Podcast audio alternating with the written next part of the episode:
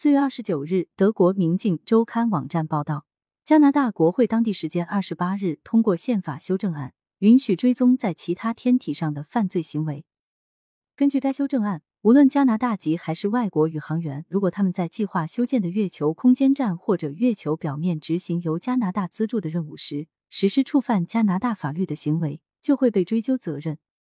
迄今为止，加拿大刑法已适用于加拿大籍宇航员在绕地球轨道运行的国际空间站上的行为。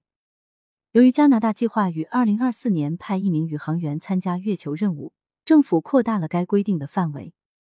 看来。加拿大刑法有效范围扩大到月球是确定无疑了，就是不知道哪天用在哪个人身上。